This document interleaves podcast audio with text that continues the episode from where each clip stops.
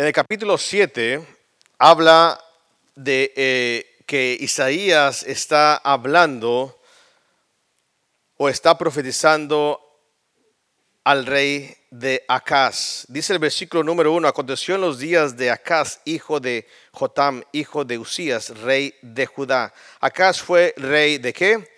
De Judá. Dice que recién rey de Siria, y Peca, hijo de Ramalías, rey de Israel, subieron contra Jerusalén para combatirla, pero no la pudieron tomar.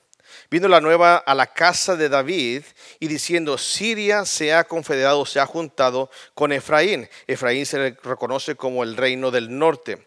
Y se estremeció el corazón y el corazón de su pueblo como se estremece los árboles del monte a causa del invierno.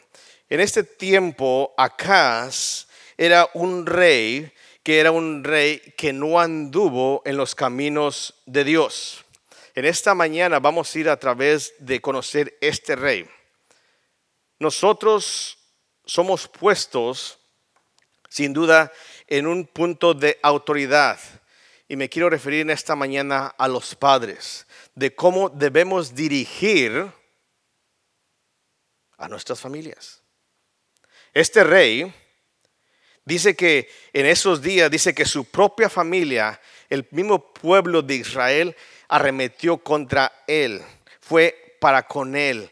Y qué triste es que ahora hayan las familias, los mismos miembros de la familia, ya sea el padre, la esposa o los hijos, arremeten los unos contra los otros, los miembros de su propia familia. Ya no, son, ya no son los vecinos, ya no es tanto las personas de la comunidad, es entre nosotros mismos que tenemos problemas.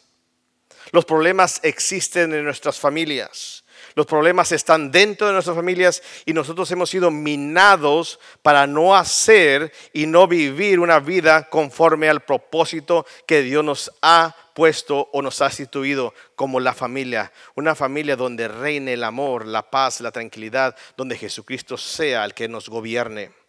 Y eso ha sucedido por causa de los líderes, por causa de los padres que muchas veces dejan entrar, dejan minar y caminan lejos de la voluntad de Dios. Dice que cuando él supo que Efraín se había confederado con sus enemigos, dice que se le estremeció el corazón, versículo 2, y el corazón de su pueblo como se estremecen los árboles del monte a causa de qué? Del viento. Déjeme describir un poquito quién era Acaz. Porque dice el versículo 1, aconteció en los días de Acaz, hijo de Jotam, hijo de Usías, que Judá tuvo problemas, tuvo dificultades con sus mismos pueblos y su, su mismo pueblo, su misma familia y sus enemigos que iban en pos de él. ¿Quién era Acaz? Las Sagradas Escrituras describen al rey Acaz como los siguientes, con las siguientes palabras. Él no hizo lo recto ante los ojos de Jehová en contraste con su padre David. David no era su padre, pero venía de la descendencia de David. Era su tatata, abuelo, era pariente cercano. David se conoce que era un hombre conforme al corazón de quién? De Dios, que se inclinaba siempre a hacer lo que Dios le decía. Pero este Acaz no hizo lo recto. No solamente Acaz, Acaz reinó en Judá 16 años, desde el año 741 hasta el año 726 antes de Cristo. Fue un rey joven y malvado. Fue un rey que buscó sus placeres, buscó lo que él quería hacer e introdujo este rey el culto a Baal y revivió el culto a Moloch, que era simplemente sacrificar sus niños o pasarlos por fuego. Fue tan malvado que sacrificó su propio hijo en un acto de culto pagano. ¿Usted se imagina a ese rey, rey de Judá? Los problemas políticos que tenía que enfrentar Acaz venían de la mano de Jehová. Simplemente Dios estaba moviendo sus cuerdas, sus cuerdas de amor, para ir en contra de Acaz. de su reinado para que él se arrepintiera de sus maldades. Pero al parecer, Acaz no podía entender y no podía descifrar por qué tenía tantos problemas políticos. Déjeme decirle que muchas veces los problemas en nuestras vidas, ya sean políticos, y pastor, yo no estoy en la política, no, pero los problemas que usted enfrenta, no de salud, pero sí problemas de propiedad, sí problemas de trabajo, sí problemas económicos, problemas de posiciones. Sabe que muchas veces vienen con las cuerdas de amor porque Dios quiere que nos volvamos a Él. El rey de Israel peca, atacó a Judá matando a muchos y a la vez tomó preso al rey. Imagínese su propio parentela. Llevó cautivo a quién? A Acaz. Otros enemigos del pueblo de Judá le creaban problemas. Los edomitas y los filisteos lo atacaban por el sur.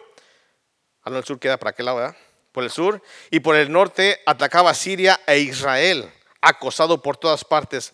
Acaz, déjeme decir, en lugar de buscar a Dios, de buscar a Jehová, buscó ayuda de los asirios, del hombre. Hay muchas personas que en vez de buscar la ayuda de Dios, Buscan la ayuda de qué? Del hombre. Maldito el hombre que confía qué? En el hombre. El rey Asiria, rey de Asiria, en el cual él buscó su ayuda, ¿sabe qué? Él vino a ser sirviente de él. Esa es la historia de muchos padres hoy en día, que en vez de buscar la solución al problema de su familia, de sus pecados, de la conducta de ellos, y Dios les está estirando con cuerdas de amor. Está trayendo dificultades a sus vidas, guerras. En vez de buscar la ayuda de Dios, buscan la ayuda del hombre. Y cuando vienen, y el mismo hombre en el cual buscaron ayuda, vienen los hijos de Dios a someterse como siervos sobre las personas. Qué triste es que este rey estuvo reinando en el pueblo de Dios. Y qué triste es que haya muchos padres en las iglesias, padres cristianos, que simplemente teniendo a un Dios poderoso, nos desviemos, nos descarriemos para minar y destruir nuestras propias familias. Así que en esta mañana espero que usted esté listo para la palabra de Dios. Quiero a los padres despiertos y los jóvenes ahí pellizquenlos, háganle lo que sea, pero quiero a los padres despiertos y los jóvenes. Algunos de aquí a 10 años, yo, yo, les he profetizado que se van a casar ya a 10 años, algunos. Los niños todavía no, les falta 20.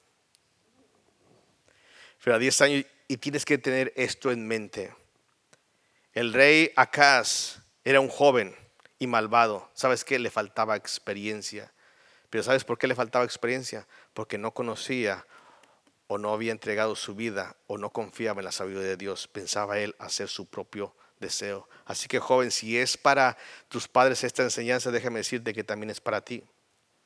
Porque muchas veces piensas, joven, que tú ya puedes hacer todas las cosas y que el consejo de la palabra de Dios no importa, porque tú todavía no estás en esa fase, pero al final de cuentas, déjame decirte que caminarás e imitarás lo malo que muchas veces ves en tu propio hogar. El tema de esta noche es el elevado costo de vivir barato. Hay mucha gente que le gusta vivir la vida. Hay mucha gente que le gusta vivir el momento. Le gusta vivir los placeres terrenales y vive una vida placentera dando o alimentando y consintiendo y exaltando sus deseos carnales. Pero sabes qué? Es una, una forma de vivir barato. Es una forma de vivir mediocre. Es una forma de vivir yendo al fracaso. Porque no se toma en cuenta a Dios. Vivir para Dios cuesta. Cuesta sacrificar nuestras vidas, nuestros deseos pecaminosos, nuestros deseos y anhelos para esta tierra y poner nuestras vidas en el camino en el deseo, en la voluntad de Dios que Él tiene para nuestras vidas. Los padres hemos venido a los Estados Unidos, muchos han estado aquí desde entonces o han nacido, pero muchos hemos venido a Estados Unidos para el sueño americano. Y perdemos la visión. Gloria a Dios. Yo encontré al Señor aquí. Ese es mi sueño. Que no lo tenía en mi mente, pero Él tuvo bien darme la oportunidad de conocerle. Y yo vivo ahora en mi sueño americano. Porque sabes qué? Yo sé que tengo una mansión en el cielo. La de aquí, quién sabe quién se la vaya a quedar. O quién sabe, la polilla se la va a comer porque todas son de, todas son de palitos. Pero sabes qué? Muchos de nosotros nos desviamos en este mundo, en esta tierra. Los padres se desvían porque están buscando vivir sus vidas y complacer a sus hijos en todos sus deleitos, en todos sus caprichos, en todas aquellas cosas que usted Ah, es que eso yo no lo tuve en mi niñez y mi hijo no tiene que carecer de eso. Y trabajamos y trabajamos y nos enfocamos en querer vivir una vida placentera con lo más barato, que es la mediocridad de un cristiano. Vamos al segundo libro de Crónicas, el capítulo 28. Y vamos a ver el rey Acaz, como su familia, como de su propia casa, como sus propios parientes, como sus enemigos, y Dios los puso contra él y estaban minando su, su propia reinado.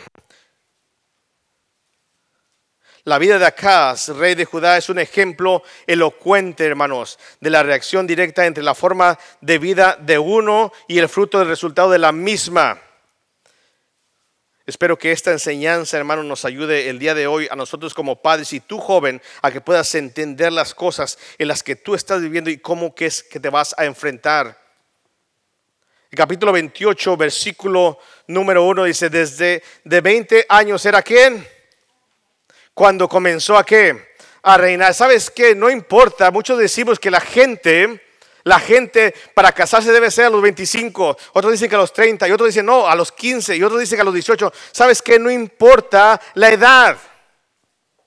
¿Sabes qué? Lo que importa es la sabiduría, en la madurez espiritual de tanto el hombre como la mujer para poder contraer matrimonio, para poder solidificar la primera institución humana que puso Dios sobre la faz de la tierra, la cual le llamamos la familia.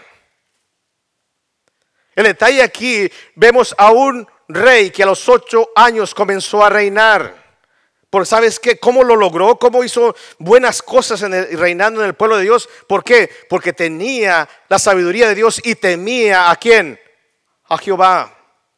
Entonces aquí, joven, no importa la edad que tengas, tú estás listo para reinar, tú estás listo para emprender una vida nueva en un hogar cuando tú conoces la palabra de Dios, la aplicas a tu vida y vives en ella. Es la que va a establecer qué? Tu casa, tu hogar, tu matrimonio. Nosotros, los que ya estamos casados, hermanos, tenemos 40 años. Muchos ya 20 años de casados, 10, 15, 30 años de casados y parecer no conocemos a Dios cómo debemos manejar nuestra familia. Y no hay excusa, porque tenemos la palabra de Dios. Pastor, yo nunca había sido un esposo, yo nunca había sido una, ama de casa, yo nunca había sido madre, yo nunca había sido padre. La palabra de Dios. El rey Acaz escuchaba, sabía de Jehová, sabía de las cosas de Dios.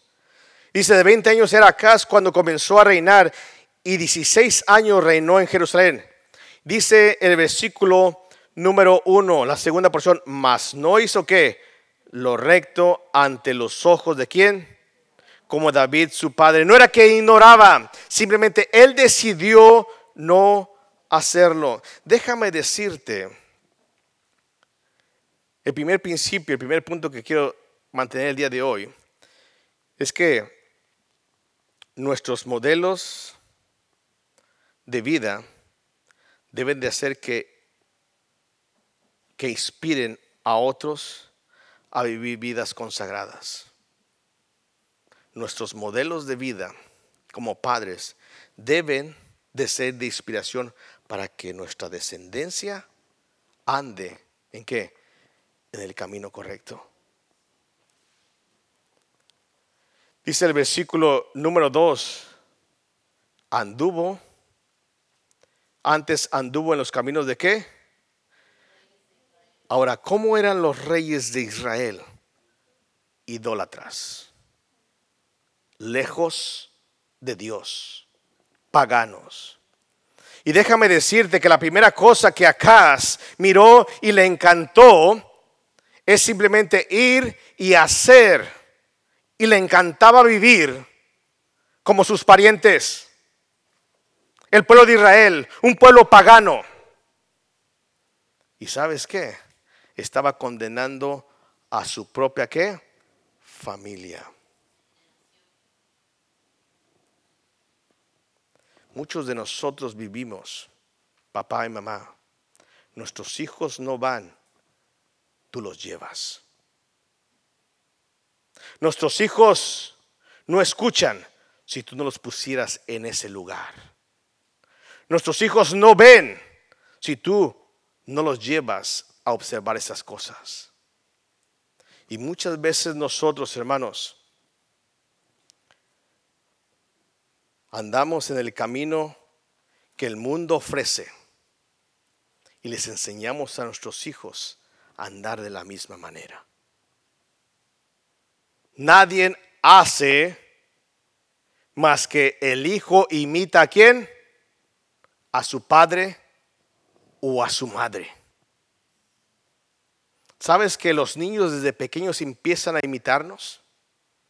Y sabes que nosotros como padres tenemos una gran responsabilidad delante de Dios de dar un buen ejemplo a nuestros hijos. De la forma en que vivimos, la forma en que actuamos, la forma como llevamos las cosas, la forma como solucionamos las cosas, la forma como adoramos a Dios y cómo vamos rechazando las cosas del mundo, pero al parecer las cosas son diferentes. Porque ellos nos ven a nosotros que rechazamos a Dios y amamos el pecado, amamos las cosas del mundo. Acá se fue tras el camino, la forma de vivir de quién? De Israel. Dice el versículo, sigue diciendo, antes anduvo en los caminos de los reyes de Israel ¿Acaso no hizo lo recto delante de Dios? Dice el versículo número uno, mas no hizo lo recto ante los ojos de Dios. Déjame decirte que el primero que te molesta en tu casa son los niños pequeños. Cuando tú no haces lo que es correcto, sabes que los niños que están pequeños te dicen, oye mamá, eso no le agrada a Dios. Pero sabes que ya cuando van creciendo, ya cuando van teniendo sus ocho o nueve años son pecadorcillos, dijo un hermano. Y sabes qué, como ellos no te dicen nada, para que tú no qué, les digas nada a ellos. Y cuando ya están los jóvenes, ¿sabes qué? Nos tenemos que morder la lengua, porque ellos conocen mucho más de nosotros y no les podemos ni siquiera exhortar ni hablar, porque no tenemos cara ni autoridad para decir lo que tienen que hacer. Pastor, ¿con qué cara le digo si yo ando en eso? Pastor, ¿cómo le digo que no haga eso si a mí me encanta? Pastor, ¿cómo le digo y le evito que no vaya allá si yo soy el que quiero estar ahí? Pastor, ¿cómo le hago? Nuestra forma de vivir es un modelo a seguir de nuestros hijos. Y papá es una gran responsabilidad delante de Dios como tú estás viviendo no hacer lo recto ante los ojos de Jehová. Aunque tú lo hagas escondidas, aunque nadie sepa, ¿sabes qué? Todos se esconden del pastor. El pastor es igual de pecador que ustedes. Ay, este pastor, ahí en la Michoacán, ya me, vámonos, vámonos, porque no me puede ver aquí. Oye, pues yo qué soy? Soy un hombre de carne y hueso, nomás te voy a decir, oye hermano, te vi, fíjate cómo andabas, hombre. Tienes que tener cuidado, así como que, pues sí le voy a exhortar, ¿verdad? Porque pues a eso nos llamó el Señor. Amarnos unos a otros. Y el amor es el que exhorta. Amén. Porque el que odia lo deja que se vaya el camino al infierno, que se vaya el camino al, hoyo. Pero como les amo, les exhorto y oye, pues no está bien lo que andas haciendo. Pero a veces nosotros pensamos que nadie lo sabe. Nadie sabe lo que tú ves en tu casa, nadie sabe lo que tienes en tu casa, nadie sabe lo que tú haces con tus familiares, nadie sabe lo que haces con tus amigos, nadie sabe a dónde llevas a tu familia, solamente tú sabes. Y déjame decirte que eso tarde que temprano va a traer repercusión en tu familia. Porque estás rechazando la voz de Dios. Muchas veces los padres venimos a escuchar la palabra de Dios. Somos exhortados a caminar correctamente durante, en el camino de Dios. Y al parecer que cuando salimos de aquí, lo primero que hacemos es agarrar, en vez de agarrar a la derecha, que es la voluntad de Dios, agarramos hacia la izquierda, todo lo contrario. Y nuestros hijos están viendo que nosotros no estamos escuchando la voz de Dios. Y dice, ay papá, no acaba de hablar el pastor acerca de esto y tú ya estás haciendo esto. Ay, mamá, ir a nada más. Ay, el pastor dijo esto. Cállate, tú no sabes. Y empezamos a hablar cosas y no escuchamos la voz de Dios, ni mucho menos hacemos la voluntad que Él tiene para nuestras vidas. Somos más tropiezo que bendición a veces como padres. Somos más tropiezo a veces más tropiezos somos nosotros, los padres, que bendición para nuestros hijos. Nuestros hijos quieren caminar en el camino correcto y al parecer hay padres que en vez de ayudarlos a caminar en la voluntad de Dios, somos tropiezo. Y les ponemos las trabas, les ponemos cosas que no les ayudan a ser fructíferos en la obra de Dios. Dijo Pablo, por eso me gastaré y voy a gastarme y voy a, ¿sabes qué? Voy a despojarme de todo para que las personas vengan a Cristo. Y eso debe ser nuestra forma de vivir como padre. ¿En qué inviertes tu dinero? pastor, es muy caro que vayan al campamento. No, pastor, es muy caro que vayan a las actividades. No, pastor, no, no, no, no, ¿sabe qué? No, yo tengo que comprarme mi carro, tengo que pagar la renta, tengo que, tengo que, invertimos en mucho más cosas que se van a quedar en esta tierra que en la vida espiritual de nuestros hijos.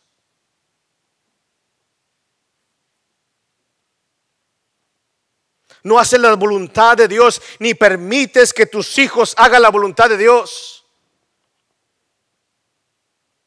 Y mucho menos haces lo recto delante de Dios. Eres un tramposo, eres un mentiroso, eres un ladrón, eres un sinvergüenza. Que lo mismo te da mentir o no mentir con tal de que salgas con la tuya. Y sabes qué, nuestros hijos lo están viendo. Acaz era uno de ellos. Acaz era uno de ellos. Y si tú piensas que trayendo tu hijo a la iglesia, él va a cambiar. Pastor, pero es que usted no me ayuda para que mi hijo cambie. Oye, yo, yo no me puedo cambiar ni a mí mismo. No puedo. El que me ayuda es el Señor cuando yo doy de mi voluntad para que Él obre en mi vida. Lo único que tengo que hacer es alimentar mi espíritu con la palabra de Dios para que me ayude a cambiar. Pero si tú me traes a tu joven, me traes a tu hijo que está en rebelión, ¿sabes qué? Ni yo puedo cambiarme a mí mismo. La pregunta aquí sería más bien, ¿qué tanto alimentas a tu hijo para cambiar? La pregunta sería, ¿quién es el que debe de alimentar y dar un buen testimonio a su hijo para caminar correctamente delante de Dios? No, ya no voy a la iglesia porque el pastor no hay pastor de jóvenes y mi hijo necesita un pastor de jóvenes. Lo que necesita es un padre y una madre.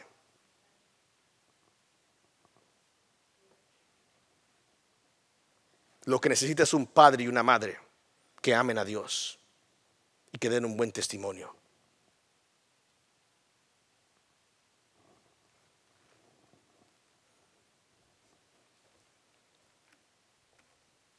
Hmm no solamente rechaza la voluntad de Dios, rechaza su voz y se volca, se va a no hacer lo recto delante de Dios,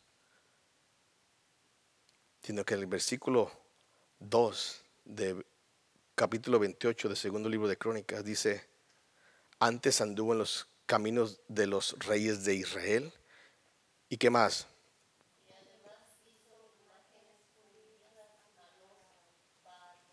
idólatra. Pastor, yo ya quité la santa esta, la santa aquella, ya quité el santo este, ya, ya no hay nada ahí. Hey, ¿cuál es tu ídolo? ¿Cuál es tu ídolo? No, pastor, tengo que trabajar. Si no trabajo, no come. Dice la palabra de Dios que el que no trabaja. Hey, pero también dice: seis días trabajarás y harás toda tu obra, más el séptimo día, ¿qué? Ay, no, no, pastor, hasta el, sí, hasta el séptimo también, porque luego ya no va a haber. Wow. ¿Sabes qué? Mal usas la palabra de Dios, le pones mal ejemplo a tu hijo. Tú deberías ser el primero en levantarte, en decir a la casa de Jehová, iremos.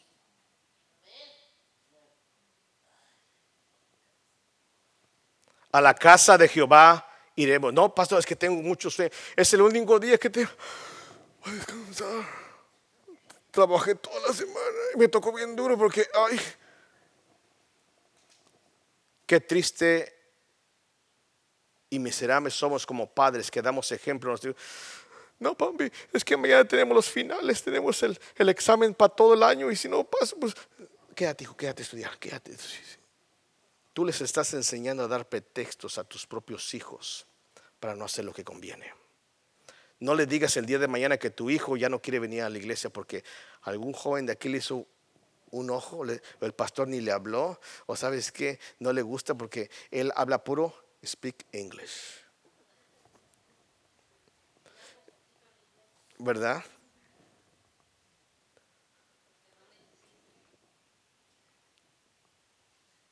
a veces nosotros estamos idolatrando muchas cosas. Nos idolatramos tanto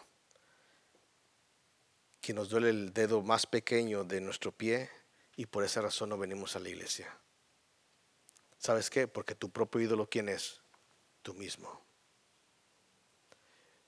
Mamá, no vamos a ir a la iglesia. Papi, vamos a ir. No, hijo, es que, ay, mira, ay, me, duele bastante y no, no puedo, mejor dile al pastor que no vamos ahí, que me duele.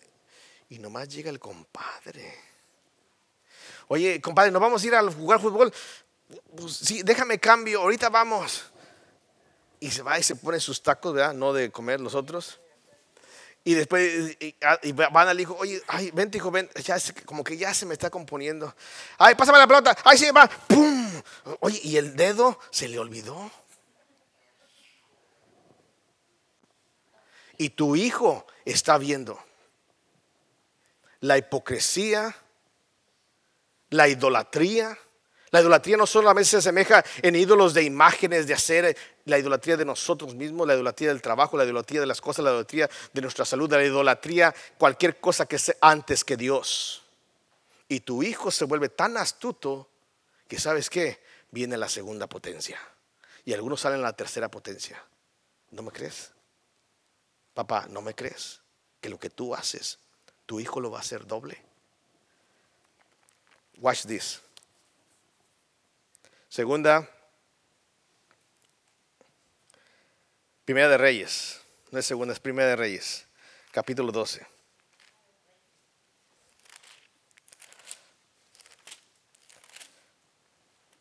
Primera de Reyes, capítulo 12, el versículo, ¿están ahí? Número uno. Roboam fue a Siquem, porque todo Israel había venido a Siquem para hacerle rey.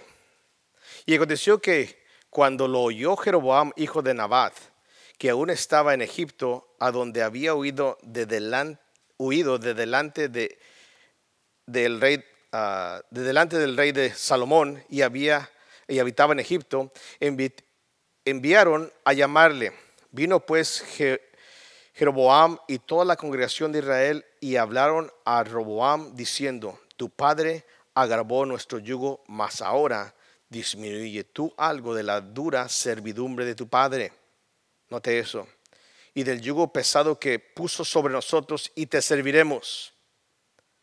Y él les dijo, idos, y de aquí a tres días volverás, volved a mí. Y el pueblo se fue. Entonces el rey Roboam pidió consejo a quienes?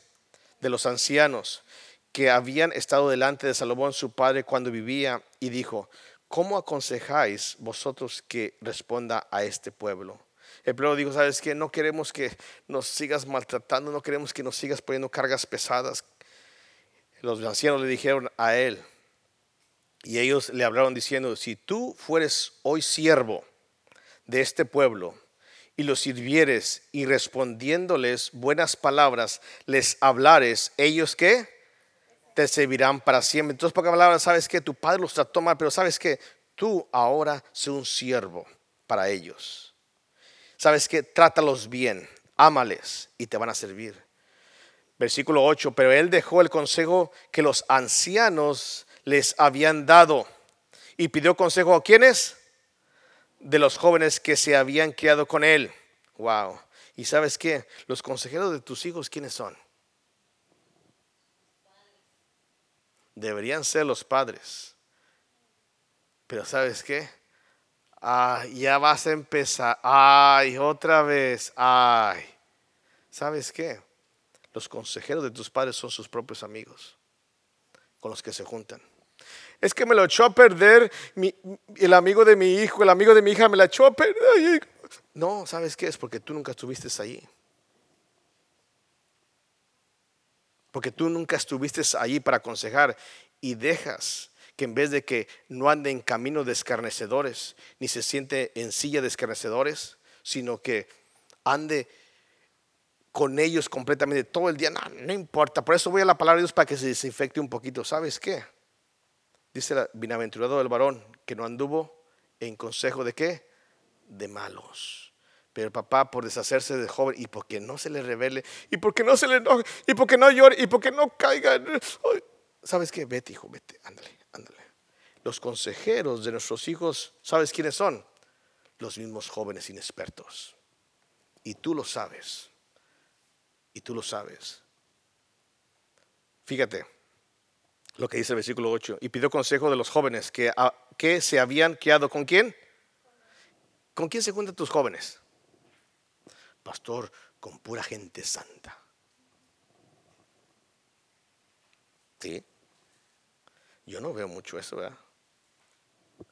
Pura gente que teme a Jehová. ¿Sí? Bueno, se lo dejo de tarea.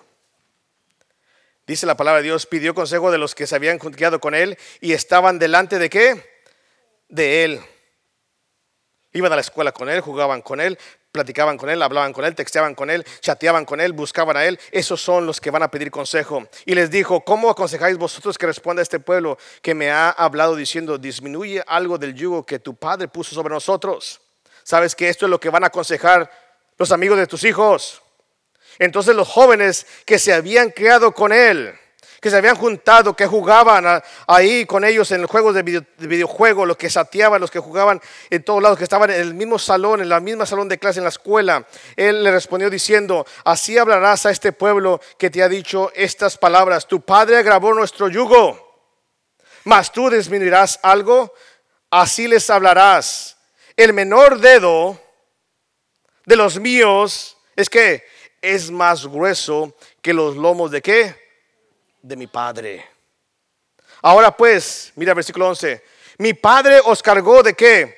Pesado yugo. Qué triste es que haya padres que no hagan lo correcto delante de Dios que vayan tal idolatría, vayan sobre las cosas que no convienen, no escuchen la voz de Dios, no hagan su voluntad y no estén haciendo lo recto delante de Dios, porque sabes que tu hijo dice, mas yo añadiré que a vuestro yugo, mi padre os castigará con azotes, mas yo os castigaré con qué? Con escorpiones. Nuestros hijos van a ser más pecadores que sus propios padres y van a escalar. Si tú haces algo pequeño, ellos irán más arriba.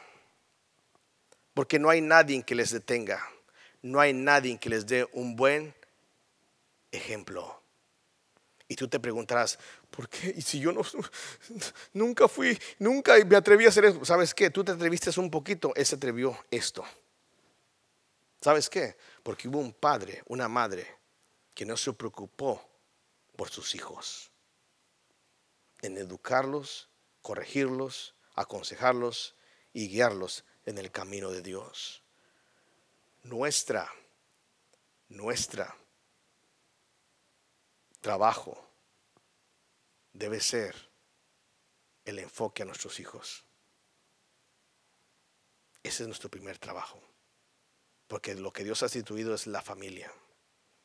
Y Él ha constituido a los reyes, a los padres, para poder guiar a sus hijos.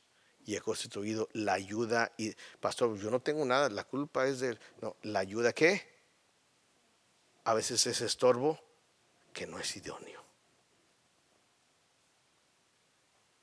Porque a veces, hermanos, el padre quiere hacer algo y la madre qué? No quiere. A veces la madre quiere hacer algo y el que debería hacer las cosas, ¿sabes qué? No las hace, es indiferente. Y sabes qué? Por eso las familias están destruidas. Y los mismos enemigos son los de su propia casa. Acaz tenía un reinado donde sus propios hermanos, el pueblo de Israel, Efraín, estaban en contra de él. No solamente bastaban los enemigos, sino también su propia familia, el mismo pueblo. ¿Por qué? Porque había ido en contra de la voluntad de Dios y escuchar su palabra. Qué hermoso es cuando tus hijos hablan por ti, papá. ¿Quieres saber cómo estás tú? Pastor, es que si usted, eh, eh, eh, no, la zorra, ¿cómo dice? La zorra no se ve la cola, ¿cómo es? El zorro no se ve la cola, algo así. Ustedes entienden. Nosotros somos padres buenos, padres bonitos. Y nunca nos vemos nuestros defectos. Pero ¿sabes qué? Basta ver a tus hijos. ¿Quieres saber ¿Qué trabajo has hecho? Mira a tus hijos y obsérvalos. Y te vas a dar cuenta. No busques culpables, busca soluciones. No busques quién tiene la culpa, busca cuál es el remedio y qué es lo que a ti, papá, a ti, mamá, debes de hacer. Porque si tú te vas a excusar en cualquier cosa que te haya pasado con tu esposo, con tu esposa, o tú te vas a excusar por el sistema y las cosas, ¿sabes qué? Le vas a enseñar a tus hijos a excusarse delante de Dios y no seguir en sus caminos. Vive y enfrenta la realidad y ¿sabes qué? He pecado. No he hecho lo correcto. Mía, culpa mía. Colosenses capítulo 4 versículo 17. Colosenses capítulo 4, versículo número 7. Dice Pablo, ¿estás ahí? Quiero que estés ahí. Ya vimos que el padre que no hace lo correcto, sus hijos que doblarán las cosas, hará todo lo peor. Pastor, pero es una mentira piadosa, es un pecadillo chiquillo. ¿Sabes qué? Tu hijo o tu hija no van a pensar un pecadillo, van a pensar un pecado. ¿Sabes qué? No me importa, whatever. Voy a hacer lo que tengo que hacer. ¿Sabes qué? Porque nosotros somos los modelos que inspiramos las vidas de nuestros hijos. Nosotros somos los que inspiramos la vida de nuestros hijos. Y nosotros debemos de inspirarla de una forma correcta. ¿Y quieres saber cómo eres tú, papá?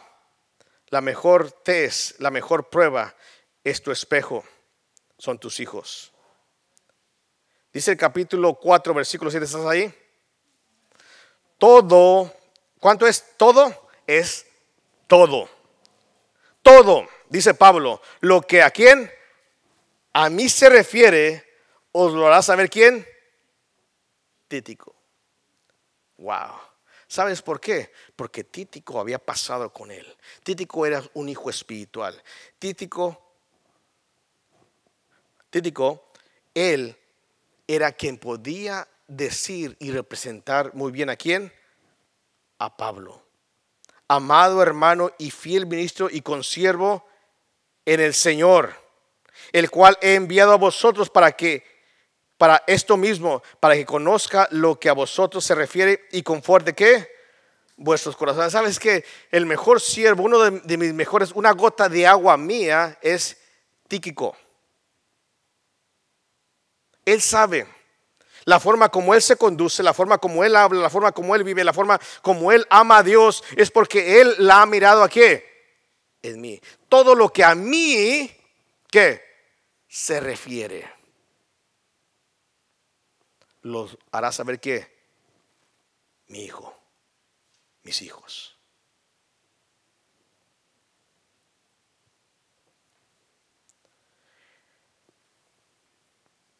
Y no solamente iba, Tíquico, dice versículo número 9. ¿Con quién?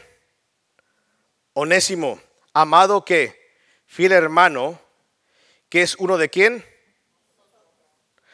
Todo lo que, ¿qué?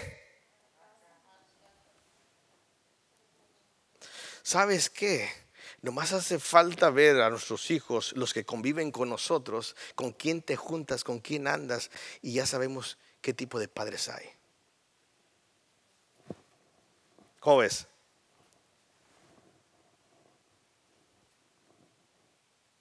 Ahí está la palabra de Dios. Todo lo que a mí se refiere, Tíquico. Onésimo, todo lo que pasa acá, todo lo que hay acá, todo lo que nosotros hacemos acá. Y sabes que eran representantes, eran hijos espirituales de Pablo. Así que papá, no se trata de comenzar el 2020 mirando hacia atrás. Se trata de terminar el, el 2020 y comenzar el 2021 el año 2021 haciendo lo que es correcto y siendo un modelo correcto delante de Dios. La pregunta en esta mañana, papá, es que si tú amas a Dios. Porque si tú no amas a Dios, si tú no tienes a Cristo en tu corazón, difícilmente vas a ser un buen modelo para tus hijos. Porque nuestros hijos hacen las cosas dobles y nuestros hijos nos representan a nosotros. Dice el versículo 10, Aristarco, mi compañero de prisiones, os saluda Marcos, el sobrino de Bernabé, acerca del cual habéis recibido mandamientos, si fuera vosotros civiles, versículo 11, y Jesús, llamado justo, que son los únicos de la circuncisión que me ayudaron en el reino de Dios y han sido para mí, ¿un qué? Ahora dice, versículo número 12, os saluda qué? Epafras, el cual es uno de qué? Siervo de qué? Siempre rogando encarecidamente por quién? En sus oraciones para que estés qué? Firmes, perfectos y qué? ¿Cuál era el pesar de Epafras? Epafras venía de los colosenses y sabes qué? Él me ha dicho, él me ha, él me ha dicho cómo son ustedes. Necesito estar orando para que ustedes sean firmes. Ustedes no son firmes. Ustedes todavía no son maduros o perfectos o completos en todo lo que Dios requiere. ¿Sabes qué? Epafras les había llevado cuál era la información realmente de quiénes, de los colosenses. Entonces, cuando uno ve a las personas, sabe qué tipo de personas son, dónde se están desarrollando, qué tipo de padres hay. Dice, o saluda a Lucas, el médico, y qué, y demás y empieza ahí a seguir saludando. Hermanos, lo que le quiero decir en esta mañana es simplemente esto. Nosotros podemos vivir nuestra vida placentera, papá. Podemos buscar las metas que tú quieras buscar en la tierra. Puedes complacer de todos tus gustos y puedes vivir perdidamente. Puedes vivir no escuchando la voz de Dios, no caminando en su voluntad y haciendo todo lo que a Dios no le plazca. Es tu vida, papá. Es tu vida, mamá. Pero ¿sabes qué? Vas a pagar las consecuencias. El rey Acaz, rey de Judá, pagó sus consecuencias. Porque vino el juicio de Dios. Y sus enemigos y su propia familia arremetieron contra Judá. Y dice que tomaron muchos hombres e incluso a él lo llevaron prisionero. ¿Y sabes por qué? Porque nosotros como padres no hemos hecho lo que es correcto.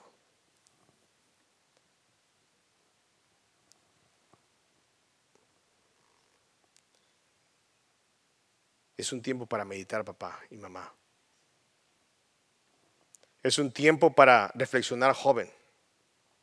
Espero que no te pierdas estos estudios, porque deberemos el siguiente rey, si Dios permite, un rey de un padre pecador, inicuo, pero un rey que fue sabio y caminó en la voluntad de Dios e hizo grandes reformas, cambió y derrumbó altares y trajo nuevamente avivamiento al pueblo de Dios. Su nombre es Ezequías. Joven, lee, lee la palabra de Dios y vas a darte cuenta. Porque hay reyes buenos y reyes malos. Porque pueden salir hijos buenos de reyes malos. ¿Y por qué salen hijos malos de reyes buenos? Porque se ignora la palabra de Dios. Pero qué triste es que nosotros los padres, los que debemos de llevar adelante a nuestras familias, hagamos todo lo contrario, no imitando a Dios y no siendo un modelo correcto para ellos. Y es necesario cambiar nuestra forma de vivir. Porque si tú quieres vivir barato, si tú quieres vivir barato, vas a disfrutar los placeres de esta vida. Porque vivir para Dios cuesta. Y cuesta mucho. Cuesta nuestra propia vida, nuestros propios deseos, nuestras propias metas, nuestros propios placeres, para poder nosotros crear una familia que sea para glorificar el nombre de Dios.